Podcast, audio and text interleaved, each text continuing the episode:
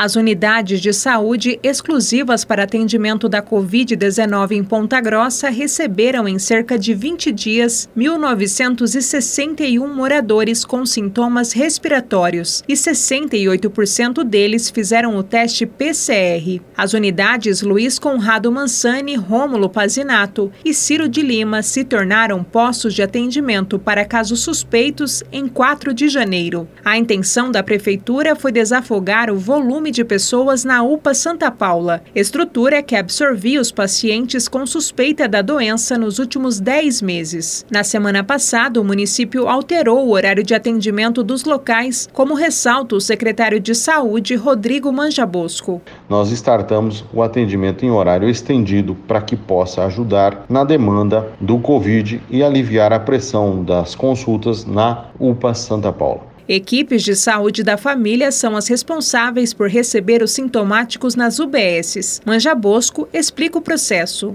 O paciente, depois que passa por essas unidades, eles são orientados, medicados e a equipe de saúde inicia o monitoramento. As unidades Luiz Conrado Mansani em Uvaranas, Rômulo Pazinato em Nova Rússia e Ciro de Lima em oficinas funcionam das 8 da manhã às 7 da noite e não fecham para o almoço. Bárbara Brandão, repórter CBN.